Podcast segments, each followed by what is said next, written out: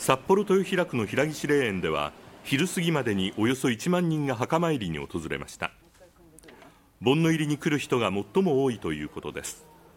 訪れた人は墓の周りを掃除し墓石の汚れをきれいに拭き取ると先祖の霊に静かに手を合わせていました。ありがとうということとこれから家族みんな兄弟仲良く幸せに過ごせるということをお祈りしました。